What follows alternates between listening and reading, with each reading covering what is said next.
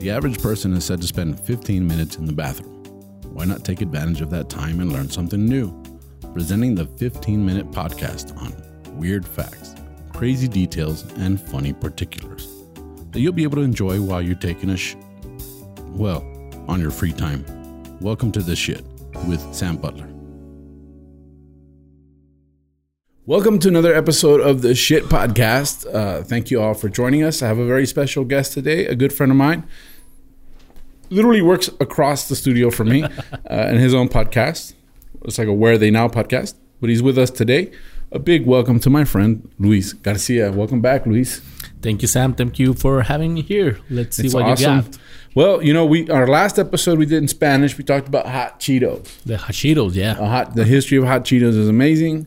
If you Google it, uh, Eva, I forgot to mention that Eva Longoria is producing a movie about the guy, about his life. So hopefully Okay. that'll hit theater sometime. I think the pandemic kind of threw everything off. With Keanu Reeves, with the guy. yeah.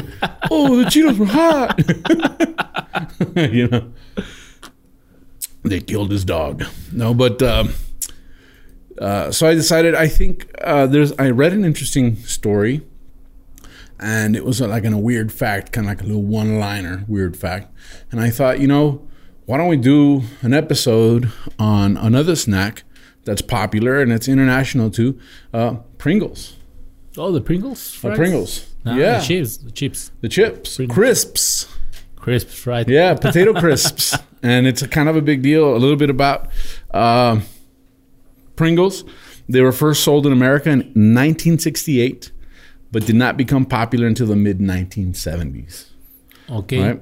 And they were always on these uh, tubes? Yes, Yeah. we're going to talk about the tube. The, actually, the tube is amazing. And it, it's got like, there's a lot of science behind the Pringle potato chip, believe it or not. There's a lot of, like you would think. I mean, I, I'm not a big fan of Pringles. I've known, I've had friends that are big fans of Pringles. Like, the, the pizza flavor. I think I- I that's just- my favorite one. My only in. That's the only one. You Yeah. I've I've always like I remember as a kid getting Pringles and going, all right, well, and but I was amazed at how they were all stacked on top Yeah. of each other. Right, that was amazing. I always thought they looked like the perfect little saddle. And we're going to talk about that a little bit. Okay. But uh, there's over a hundred flavors of Pringles worldwide. Hundred 100? flavors. Wow. Yes. And at Um, my store, there's only like two. Yeah, original and pizza. you know, pizza and sometimes barbecue. Yeah, but that's sometimes it. barbecue. Well, the Pringles were first sold in America in 1968, like we said, but their original name was Pringles Newfangled Potato Chips. New. Newfangled. They decided to get rid of the newfangled and call themselves Pringles Potato Chips. Okay. Right? They were marketed as newfangled, but it just was hard, so people were like, forget it. So they just stuck with Pringles. Um, a little bit about it. Uh, some of the old school Pringles commercials, like their very first commercials, Uh huh. um, their whole marketing campaign was to uh, bash Lay's potato chips. Okay. So they were always making fun of how they were really greasy, how you would get the bro. They would have commercials where actually getting broken chips off the bottom. Yeah, and and from the all this empty space that you have on the backs. Yeah, all empty space. So they were always that. That was their marketing campaign. Uh-huh. It wasn't like, hey, we have a better new product. It was like, we're better than them. You know, Mm-hmm. kind of like politics nowadays. You know, it's like I have nothing to offer, but that guy, he's a real creep. You know, that's that's You see that chips? Those sucks. They, those suck. they want to make America great again.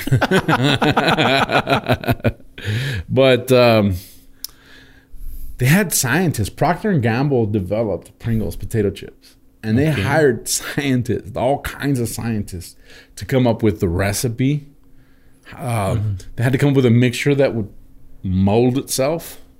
Okay. So they had to come up with a machine that would fabricate the perfect chip. So there's a lot of science that went into the Pringles. They had a guy that his whole job was designing the can, Oh. how to make the can, and the can uh, the can was a very a very important part of it because it has aluminum lining inside the can, Uh-huh. right? So then so now the can has a million things you could do with it, and we're gonna go over that kind of stuff. All right. Uh, towards the end of the episode here, we'll talk about different things you can use the can for. So, Um, they had a very specific structure. The saddle shape created by chemist Fredric Baur. Now, this was a chemist. Okay. Is technically known as a hyperbolic paraboloid. Boloid. Hyper. There's somebody that's going to say you said it all wrong. It's a hyperbolic paraboloid. Powerful computers were used to ensure that the chips aerodynamics would keep them intact until they reach customers. So structurally, the chip is designed so it doesn't break. Now, I, there's some that break. I know I've had some. yeah, that- but it's just but it's very, very just a little corneral chip Uh-huh. or something, right? So it it took a, a chemist and, and different scientists to, to get the aerodynamics okay. to create this the stiffest Chip. perfect chip. Wow. possible, right? Um, the container is in- extremely important. Um, it was also invented by Fredric Baur, and they were created specifically to hold the stackable chips in place and keep them fresh. The original design even had a silver pop top to keep them airtight, which may be where the slogan "Once you pop, the fun don't stop." So I think that that pop top, they still have one, but I think it's Yeah. plastic now, right? Mhm. Well, it's like a, it's it's it's like a, a like a vinyl, but it's also silver. But Mhm. you pull the tab and it comes off, and then you have the, the cap. That's a great thing too because with the regular chips, with the regular bags, Mhm. once that you open it and you didn't finish them, so you have to close it and Yeah, and, sometimes and then they spill in the spill, car. Yeah. yeah. So they design. They spent a lot of time designing the um, can. Okay. Took a long time to get the flavor right. Baur conceptualized most of the product. Another scientist named Alexander Liepa had to pick up where he left off in the 1960s to improve the flavor. Liepa's name is one that can be found on the patent. So he was part of the patent. Okay.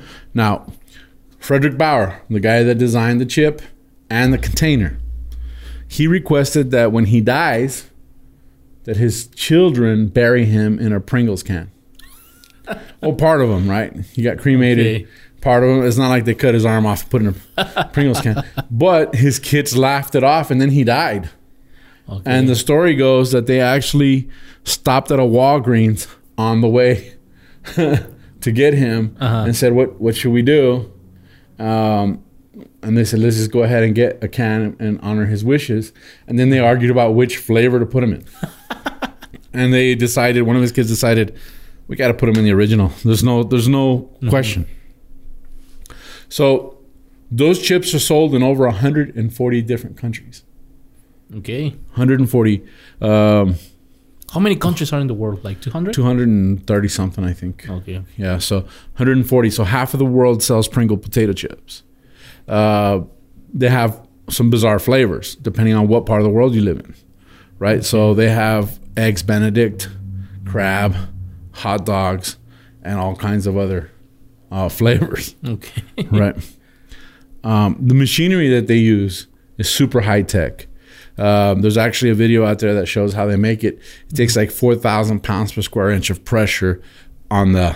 They make the first to make this big cookie sheet, this big Uh-huh. sheet of Okay. product, and then they compress it, hmm and it actually cuts and compresses, and then you can actually see in this video where the chips actually start doing a backflip onto each other, and they create these giant rows of chips. Oh, okay, okay. That's how they stack them. So Nice. it took a lot to create that. Um, the Pringles aren't actually made with real potato. The recipe calls for dehydrated processed potato.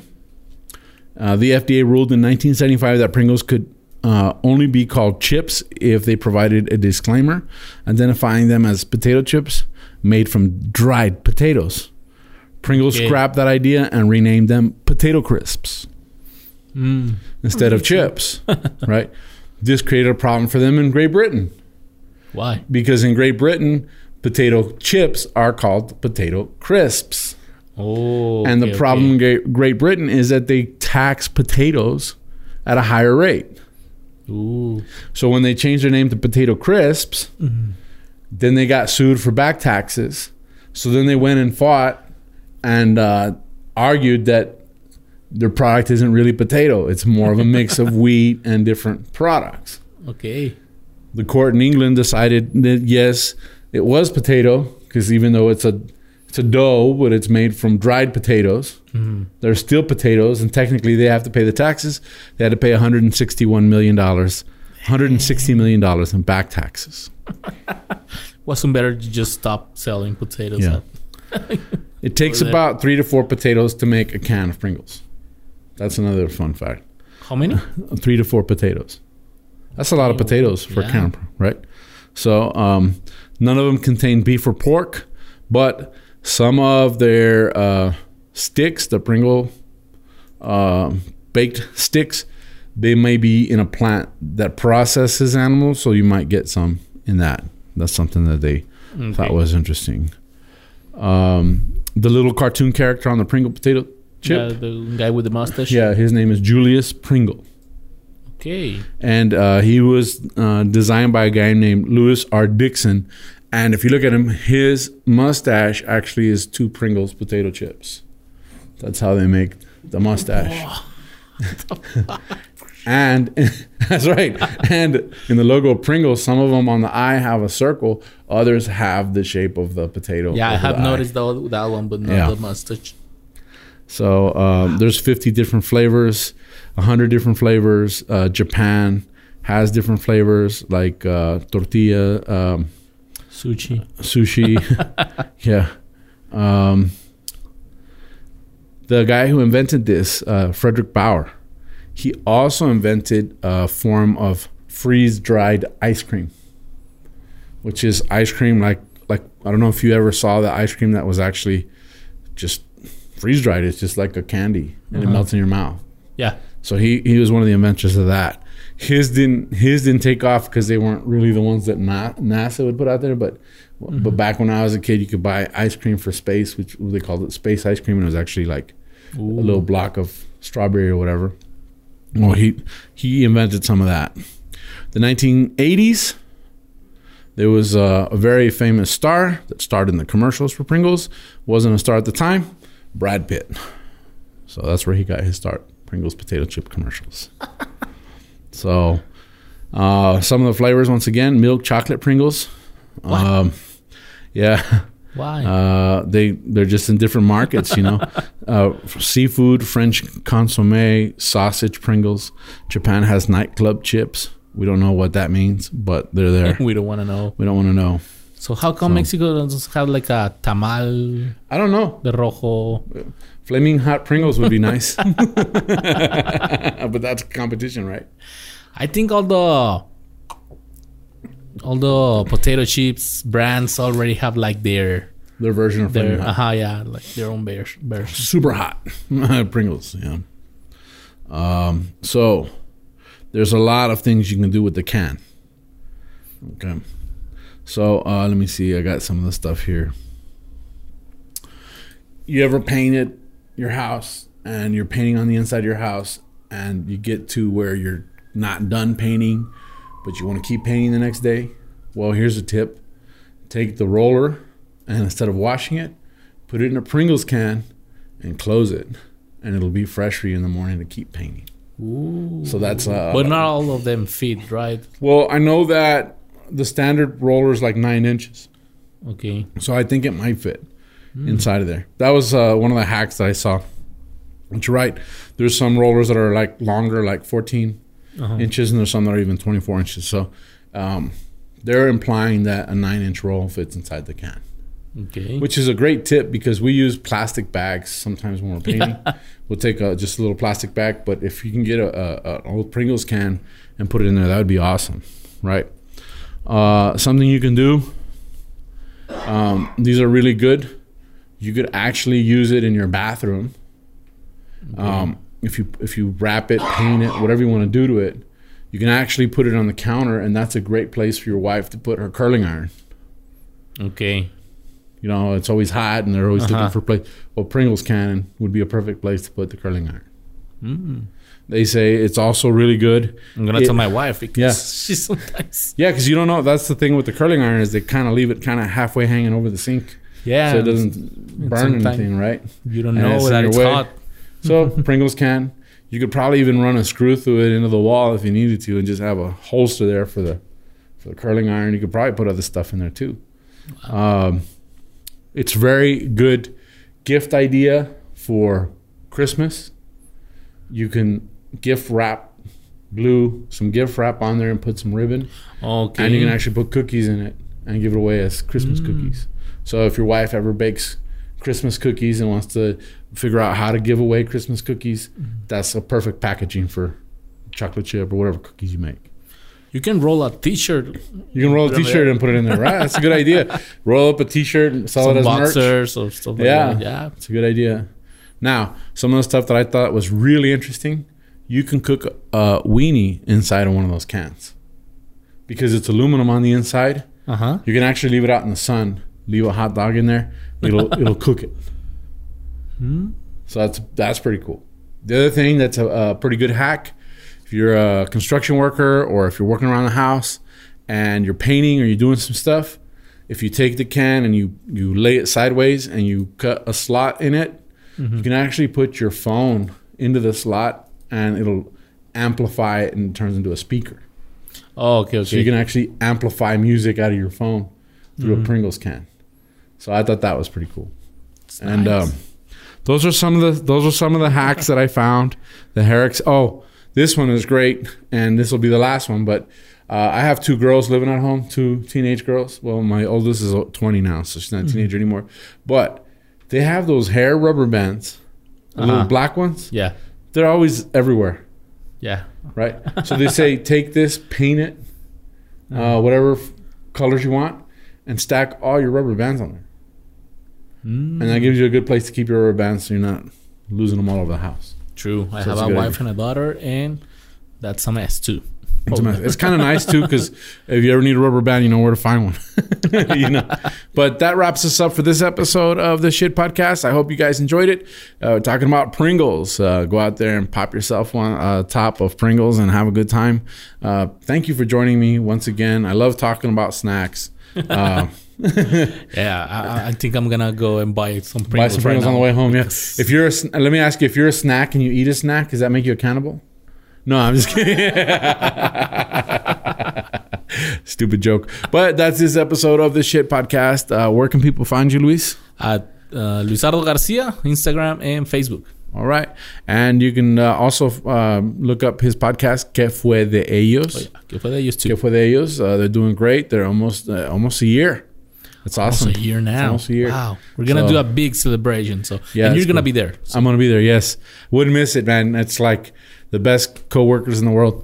With that being said, uh, you can find me as Tu Amigo Sam on all my social media uh, platforms. You can also find me on YouTube. That's my channel, Tu Amigo Sam.